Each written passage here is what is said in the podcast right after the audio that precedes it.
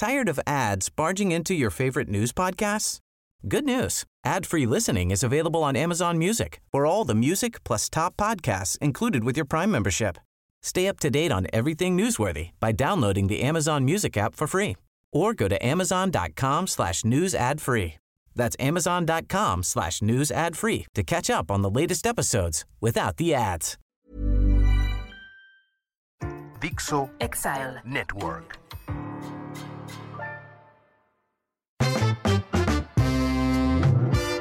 El Ciudadano Político. El podcast De Max Kaiser. Conocer y entender la política mexicana para crear ciudadanos capaces de reconstruir su democracia. Hola, yo soy Max Kaiser y esto es El Ciudadano Político. El espacio en el que tú y yo nos sentamos con calma, media hora, analizar el tema más importante de la semana de la política mexicana y a veces internacional. No solo para entenderlo, sino para después poder entrarle, entrarle a la discusión, ponernos a discutir con todo mundo. Y quiero agradecer de manera muy especial la difusión y todos los comentarios del podcast anterior sobre el drama del desabasto de medicinas. Fue un eh, capítulo, un episodio dedicado a mis amigos Alejandro Barbosa y Elena García, el primero que dirige Nariz Roja y la segunda que dirige Con Causa, que son estas dos organizaciones mexicanas que se dedican a rescatar a niños con cáncer. Sí, estos pequeños a los que abandonó el gobierno, estos pequeños que no tienen hoy medicinas, porque el gobierno destruyó el sistema de abasto de medicinas, y estos, estos grandes héroes y sus organizaciones se encargan de hacerle la chamba al gobierno. De eso se trató el podcast de la semana pasada. Lo recibieron con mucho, con mucho agrado en estas dos organizaciones porque parte del chiste de este podcast no solo es poner temas importantes sobre la mesa, sino hacer que estos temas se mantengan en la agenda pública, en la discusión. Tuvo tanta difusión que, que, hubo varias respuestas y varios movimientos ahí por varios lados acerca del tema del desabasto de medicinas y te lo agradezco mucho porque entre otras cosas el que tú lo hayas compartido, el que tú lo hayas escuchado, hizo que, que valiera la pena y que el tema no se olvide. Ayúdame a que no se olvide. Ayúdame a que nos encarguemos entre todos los mexicanos de resolver este asunto, de resolverlo definitivamente, si no en este gobierno, por lo menos que sea uno de los grandes temas que definan la elección presidencial. Y justo de eso vamos a hablar hoy. Vamos a hablar hoy de esta farsa que es adelantar la sucesión, de lo estúpido, de lo inútil, de lo, de lo poco relevante que es hoy hablar de las corcholatas, hablar de quién va adelante en las encuestas, quién es más popular, a quién escogerían hoy en 2022 los mexicanos. Te voy a explicar por qué es absurdo, por qué es ridículo y por qué distorsiona esto que en el mundo se conoce como el ciclo democrático. El ciclo democrático es muy importante en un sistema como estos, en un sistema en el que los que gobernamos, los que mandamos somos las personas a través de nuestros representantes. ¿Por qué es tan importante el ciclo democrático? Después vamos a platicar un poco de cómo no lo tuvimos durante casi 70 años de sistema de partido hegemónico. Para al final tratar de entender por qué es una farsa inútil, por qué nos desvía la atención de temas importantes y además por qué distorsiona la elección. Entonces vámonos de lleno al primer tema. ¿Qué es el ciclo democrático? ¿Por qué las democracias desarrolladas tienen una cosa que se llama el ciclo democrático y por qué es tan importante para ti y para mí? Consta básicamente de siete pasos, ocho cuando vuelve a empezar el ciclo. Vamos a empezar en la oferta. Ese es el paso número uno. La oferta es esto que hacen las distintas fuerzas políticas durante esto que conocemos como una campaña electoral. En México para la presidencial cada seis años, lo mismo para las gubernaturas estatales. Cada seis años, grupos distintos de políticos que pertenecen a diferentes fuerzas, a diferentes partidos, hacen una oferta política. Te ofrecen soluciones en temas como la seguridad, la salud, la educación, la infraestructura, la economía, el empleo. Diferentes fuerzas políticas, a través de diferentes procesos, los que tengan al interior de sus partidos, se encargan de generar una agenda una, una plataforma electoral que es ¿qué te ofrezco que haría cuando llegue al gobierno? Asimismo, la oferta implica que estas plataformas, estos grupos políticos, estos partidos, a través de sus propios procesos, escogieron a diferentes candidatos para diferentes puestos de elección popular para que la oferta no sea nada más sobre temas que van a poner sobre la mesa, sobre agendas, sobre planes de gobierno, sino quién, quién se va a encargar de poner sobre la mesa, de ejecutar esos planes una vez que se conforme un gobierno o un congreso específico. Ese es el paso número uno. Ahí empieza el ciclo democrático, en la oferta. El paso número dos es la elección. Ahí participamos tú y yo. Una vez que evaluamos, supuestamente, ¿no? Digamos, el, la chamba del electorado, la única chamba del electorado, es evaluar, comparar, informarse acerca de las distintas ofertas. Insisto, no solo de quién, sino de qué. ¿Qué están proponiendo? ¿Cómo lo están proponiendo? ¿Cómo piensan ponerlo en la práctica? ¿Quién lo va a poner en la práctica?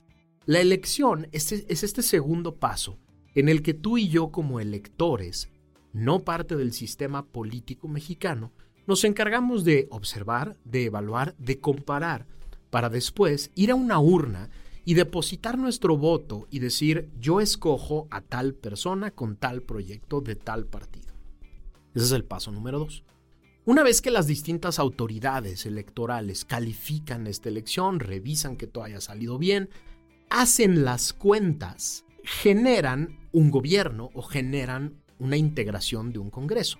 Le dan a ciertas personas la posibilidad de convertirse eventualmente en el nuevo gobierno o en el nuevo Congreso. este tercer paso le llamamos la transición, que es el momento entre la elección y la toma de posesión.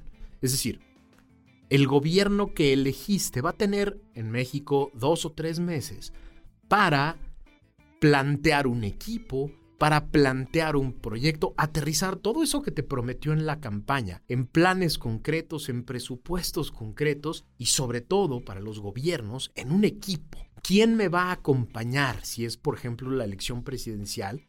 ¿Quién me va a acompañar? Entonces, en las transiciones, en las buenas transiciones, lo que sucede es que el personaje electo se encarga de irle platicando a la gente que lo eligió y a los que no también qué va a hacer, cómo lo va a hacer y con quién lo va a hacer. Esa es la transición, ese es el tercer paso del ciclo democrático. El cuarto paso es el inicio, el arranque, la toma de protesta. En Estados Unidos hay varias teorías acerca de los primeros 100 días. Hay varios libros. Hay uno que, me encanta que se llama Eyewitness to Power, que es una de estas personas que tiene David Gergen, que tiene muchos años en CNN y en varios medios de comunicación, pero que fue al mismo tiempo asesor de varios presidentes, de Clinton, de Carter, de Bush papá, ha sido asesor de varios gobiernos y él tiene la teoría de que el inicio, el arranque, junto con la transición, definen a un gobierno.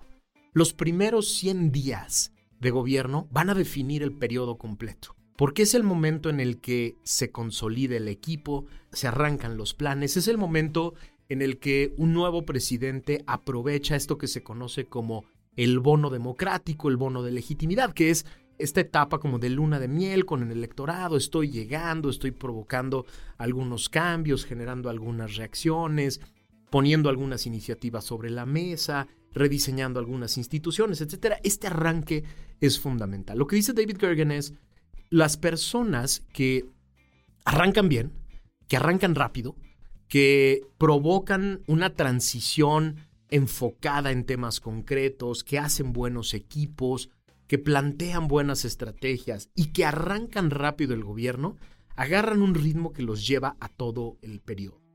Pero por el contrario, dice, las personas que en la transición se la pasan de fiesta, de cena en cena, de celebración en celebración, llenando el zócalo y viva la cuarta transformación, etcétera, pues lo que pasa es que cuando arrancan, arrancan sin nada, arrancan sin proyecto, arrancan sin plan y entonces tienen que ir ajustando todo el tiempo. El quinto paso es la ejecución. Una vez que ya arrancaste, una vez que ya está el equipo consolidado, una vez que el Plan Nacional de Desarrollo, los planes y los presupuestos están en, en la mesa, las diferentes políticas públicas se empiezan a ejecutar. Empiezan a gastarse los recursos, a hacerse las obras, a comprarse los distintos instrumentos que vas a requerir para hacer los diferentes planes y empieza a gobernarse. Es el momento en el que se gobierna, se provocan los grandes cambios que habías planteado, se generan las grandes obras, se ejecutan los grandes contratos, se provoca la ejecución de las grandes políticas sociales, etc. Es el paso número 5. El paso número 6, una vez que eso ya sucedió, en el ciclo democrático es muy importante revisar los resultados. ¿Qué pasó? ¿Qué se hizo? ¿Qué se logró? Si yo planteé aumentar en un millón los empleos en México, ¿cuántos conseguí? Si yo planteé reducir la pobreza en 10%, ¿en qué porcentaje la reduje? Si yo planteé bajar la violencia en 10%, ¿cuánto hay hoy de violencia en el país? Etcétera. ¿Por qué? Porque en este paso 6, los resultados sirven para un ejercicio que es quizá el más importante que deberíamos hacer los ciudadanos en una democracia desarrollada, que es la rendición de cuentas.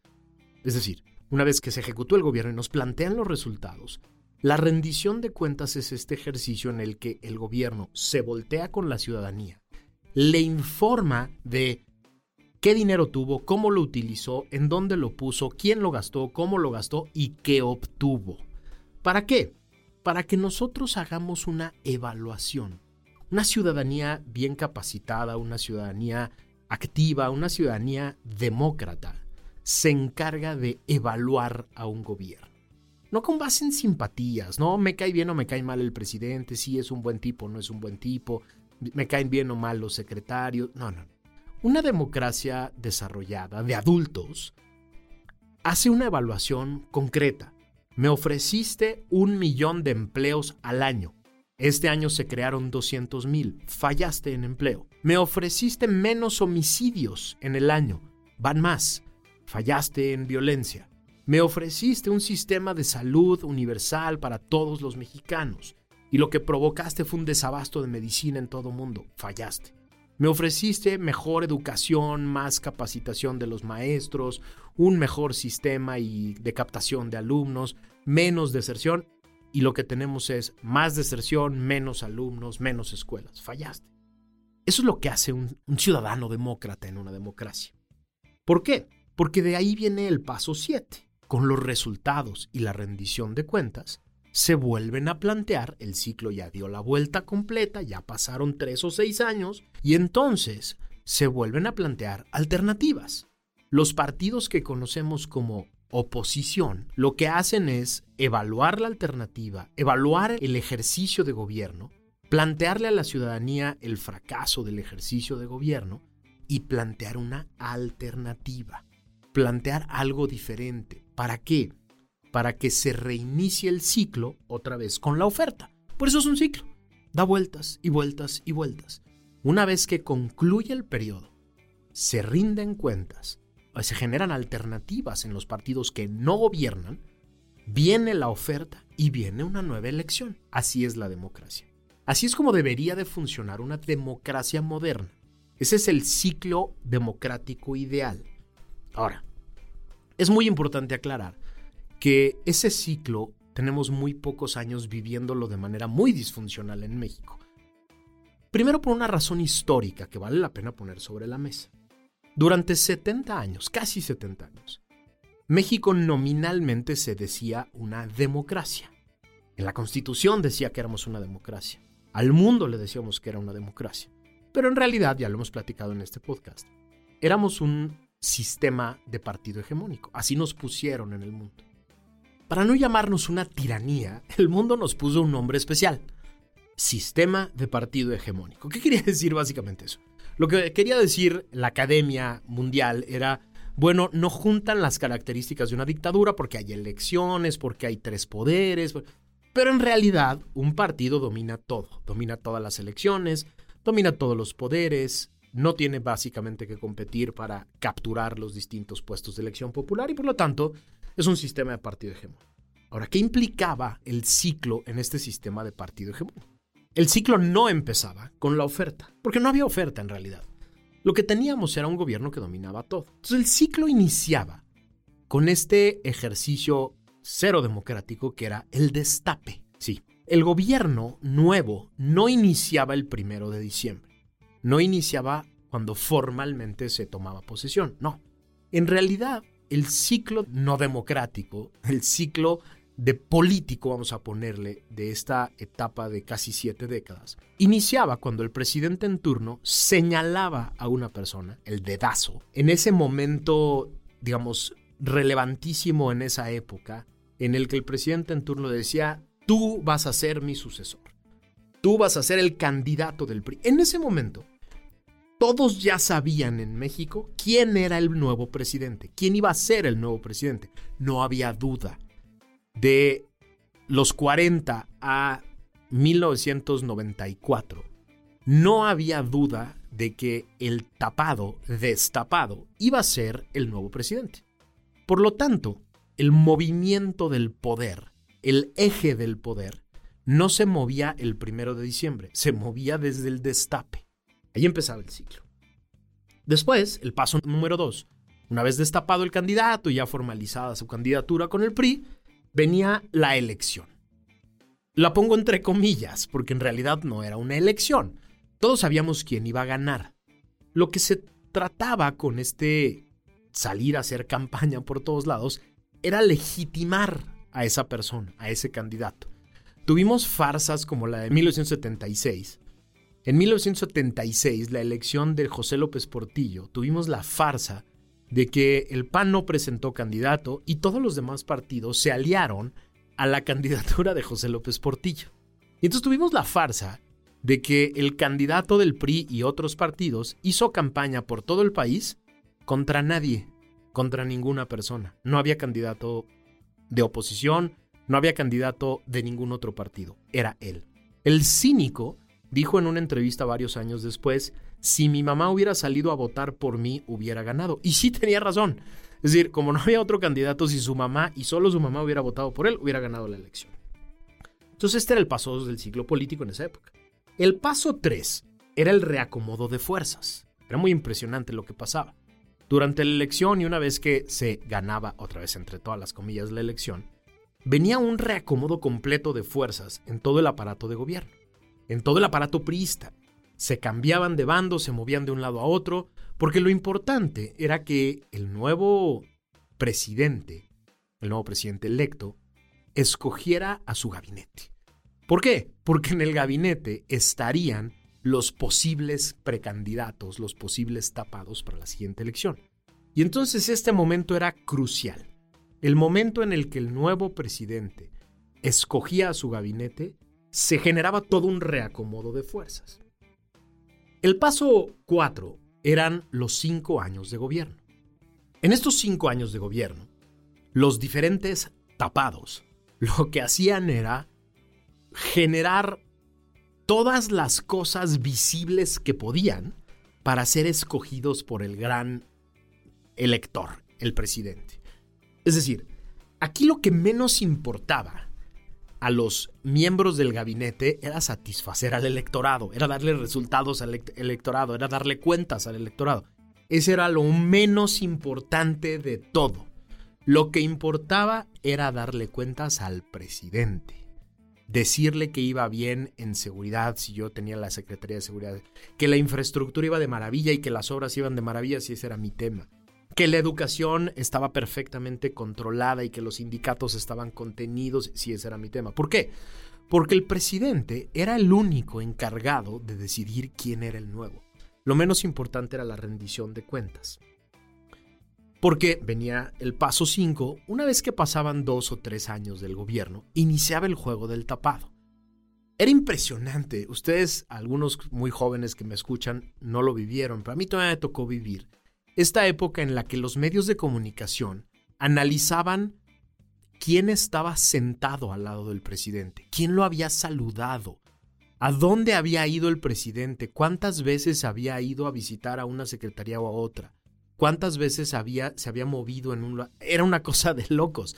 El análisis menos importante era cómo va el gobierno, a quién le, le ha ido mejor, quién ha dado mejores resultados. Eso era lo menos importante. El paso 5 del juego político en esta época era observar al presidente en su relación con el gabinete. Literalmente hay historias de personas que se sentían el destapado cuando el presidente los había saludado con una sonrisa en un evento específico. Los medios de comunicación comentaban en un evento público quiénes eran las personas sentadas más cercanas al presidente, quién se había subido al avión presidencial con el presidente, en fin. Porque finalmente el ciclo daba la vuelta con el destapado. En el momento en el que el presidente volvía a señalar a una persona, en ese momento reiniciaba el ciclo. El que señalaba ya no era presidente. Aunque tuviera el cargo todavía, él ya no era el eje del poder. El eje había pasado.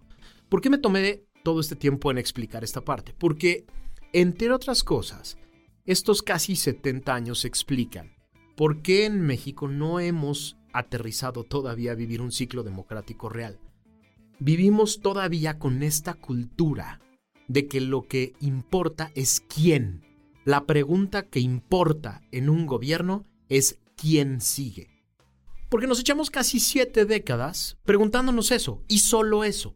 ¿Quién sigue? ¿A quién le toca? ¿Quién es el nuevo? Era una pregunta relevante en ese momento porque el destapado iba a ser presidente sí o sí. Y ahí paso a directamente porque es una farsa hoy preguntarse por los tapados, por las corcholatas.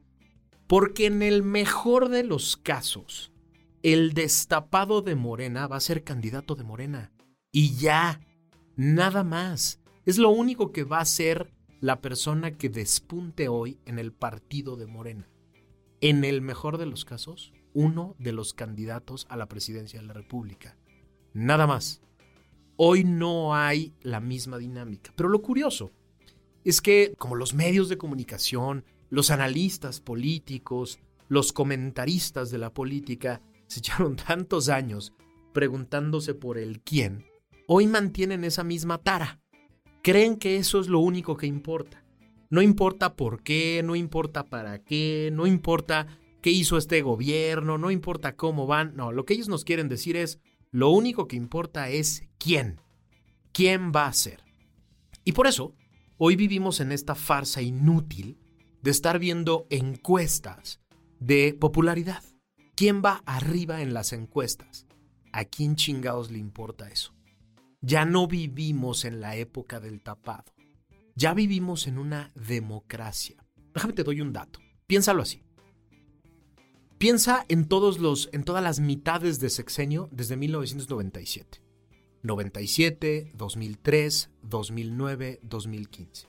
Quita al señor López de la ecuación, porque el señor López ha sido candidato hace como 70 años. Piensa en estas mitades de sexenio. Nadie que en 97 era popular, que en 2003 era popular, que en 2009 era popular o que en 2015 era popular, llegó a ser nada. Acuérdate en los precandidatos, con todas las comillas, de 1997. Ninguno llegó a ser nada de ningún partido. Los precandidatos, entre comillas, otra vez del 2003, ninguno llegó al 2006 como candidato de nadie. Los precandidatos del 2009 se quemaron completito y nadie de ellos fue candidato en el 2012. Los supuestos precandidatos del 2015 se achicharraron completo y ninguno llegó al 2018. Insisto, quitando al señor López porque él siempre fue candidato. Por eso es una farsa, es una farsa y déjame te explico por qué. Porque las elecciones se definen con cinco elementos, no solo con el quién. Cuando llega este momento en el que hay que tomar una decisión, hay cinco cosas muy importantes que van a definir el resultado. La primera, y quizá la más importante porque así lo dicen estudios en diferentes lugares del mundo, es el contexto. ¿Cómo está la economía? ¿Cómo está lo social? ¿Cómo está la pobreza? ¿Cómo está la violencia? ¿Cómo se mueven las dinámicas políticas? Es importantísimo. Pregúntenle a George Bush papá que fue el gran héroe de la guerra de Irak, de la primera guerra de Irak, lo que le pasó en la cuando intentó la reelección contra Clinton. La economía era un desastre y perdió. Perdió a pesar de ser el gran héroe de la guerra. Porque lo importante no era que él fuera el gran héroe y que tuviera un chorro de popularidad. Lo importante es el contexto. La gente estaba enojada por la economía. Uno de los asesores más importantes de Clinton en la elección volteó un día, esa es la historia que se cuenta, volteó un día a, su equipo de campaña y les dijo, es la economía estúpidos. Así les dijo. Y lo puso en un pizarrón. Esa es la, así se cuenta la historia, que volteó, puso en un pizarrón, es la economía estúpidos. De eso tenemos que estar hablando toda la elección. Y Clinton ganó. Piensen en la elección del 2008 de Barack Obama. Lo mismo. El, aparato republicano había generado todo un aparato gigantesco de medios de comunicación, miles de millones de dólares, etc. Y la economía estaba viviendo un desastre. Y Barack Obama no tuvo más que hablar de la economía y de lo malos que eran los republicanos para manejar la economía. Y ganó una elección muy cerrada, pero la ganó. La ganó porque lo importante era el contexto es lo primero que define una, una elección. Y por lo tanto, el elemento dos que define una elección es el ánimo social. ¿Cómo está la gente? ¿Qué le duele más a la gente? del contexto, el segundo elemento que define una elección es el ánimo social. Si existe un ánimo social, si existe una psicología social. Hay cosas que mueven una época, mueven a la sociedad en cierta época. Los alemanes le ponen una palabra que a mí me encanta, que es el Zeitgeist. Se traduce literalmente como el fantasma del tiempo, de ese tiempo, de ese momento, el espíritu de ese tiempo, el, el ánimo de ese tiempo. Eso define una elección. La elección del 2018 no se definió simplemente porque López Obrador fuera amado por todo mundo. No, el contexto importó muchísimo. Importó el contexto de corrupción del gobierno de Peña Nieto, el contexto de impunidad, el contexto de violencia, el contexto de la pobreza, de la desigualdad, todo eso generó un ánimo específico en la gente que provocó una oferta política. Es el tercer elemento. ¿Cuál es la oferta? Y sí, ahí viene el quién. Pero no solo quién sí, también quién no. Acuérdense de la elección del 2012. En la elección del 2012, Peña Nieto ganó por un porcentaje muy interesante, más allá de lo que se esperaba contra López Obrador, porque entre otras cosas, la gente votó por que no llegara López Obrador. Muchas personas se taparon la nariz y con asco votaron por el PRI para que no llegara López Obrador. Y por lo tanto, en una elección no solo importa quién es el candidato por el que voy a votar, también importa, mucha gente vota por el que no quiere que llegue. Pero también importa el con quién. Si no, pregúntenle a Claudia Sheinbaum. Claudia Sheinbaum no hubiera tenido ni de broma el porcentaje de votación que tuvo si en el mismo momento, en la misma casilla, la gente no hubiera tenido la boleta de López Obrador. Por lo tanto, en la oferta política también importa quién te acompaña, quién está en la misma oferta política de tu partido, en la coalición, quién forma parte de tu coalición. Es importantísimo esto, si no, no se define una elección.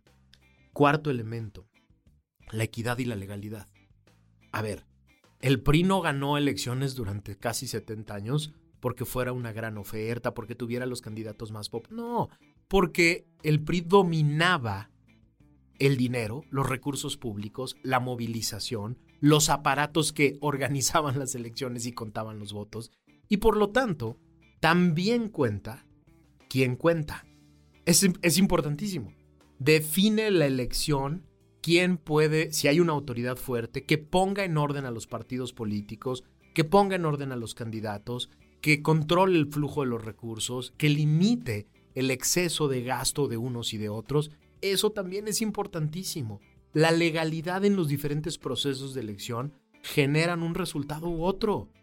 E, es increíble que a la gente se le olviden 70 años pensando que lo único que importa es quién. No, también importa de manera muy importante el cómo, el proceso, el gasto, el cumplir o no cumplir con las leyes. Y por lo tanto, el quinto elemento que define una elección, la lana. Si hoy tuviéramos una elección en la que se permitiera, como pasó durante casi 70 años, que el partido en el gobierno utilizara todos los recursos públicos que puede del gobierno, de los diferentes programas sociales, sin ningún tipo de consecuencia, y que pudiera pasarle la charola a todos los empresarios y amenazarlos, como pasaba durante 70 años, que si no le entran a la, a la elección se iban a quedar sin obras y sin privilegios y demás, es imposible ganarle al partido en el gobierno.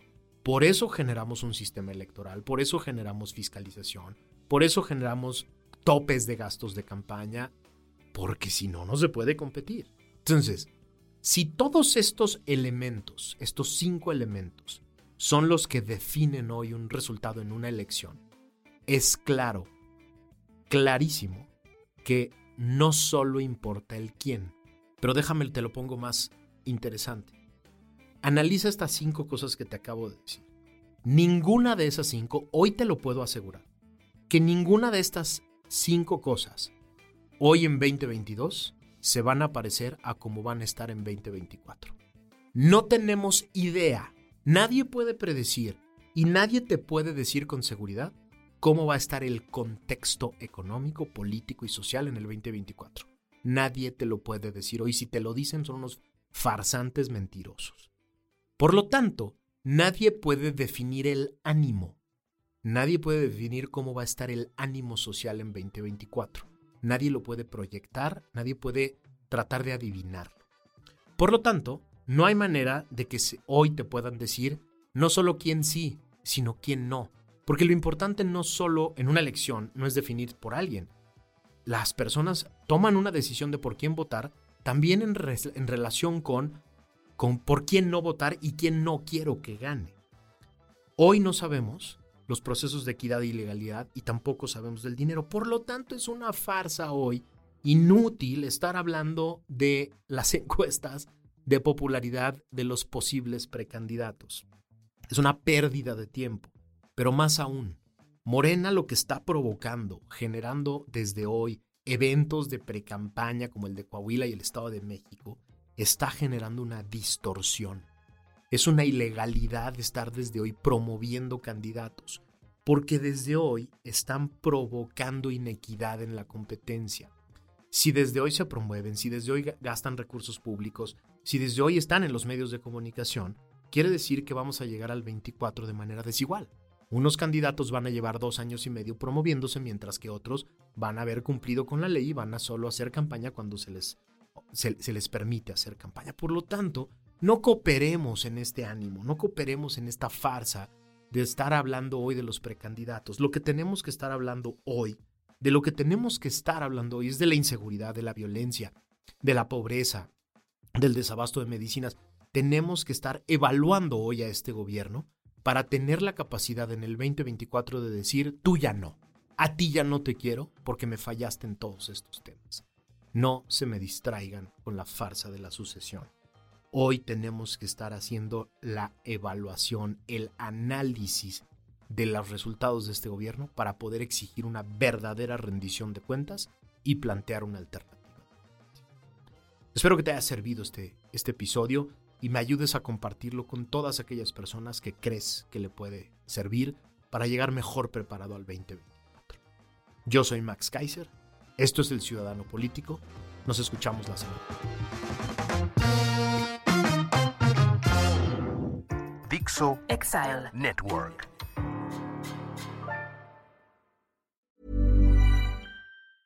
Tired of ads barging into your favorite news podcasts? Good news. Ad-free listening is available on Amazon Music for all the music plus top podcasts included with your Prime membership. Stay up to date on everything newsworthy by downloading the Amazon Music app for free or go to amazon.com slash news ad free. That's amazon.com slash news ad free to catch up on the latest episodes without the ads.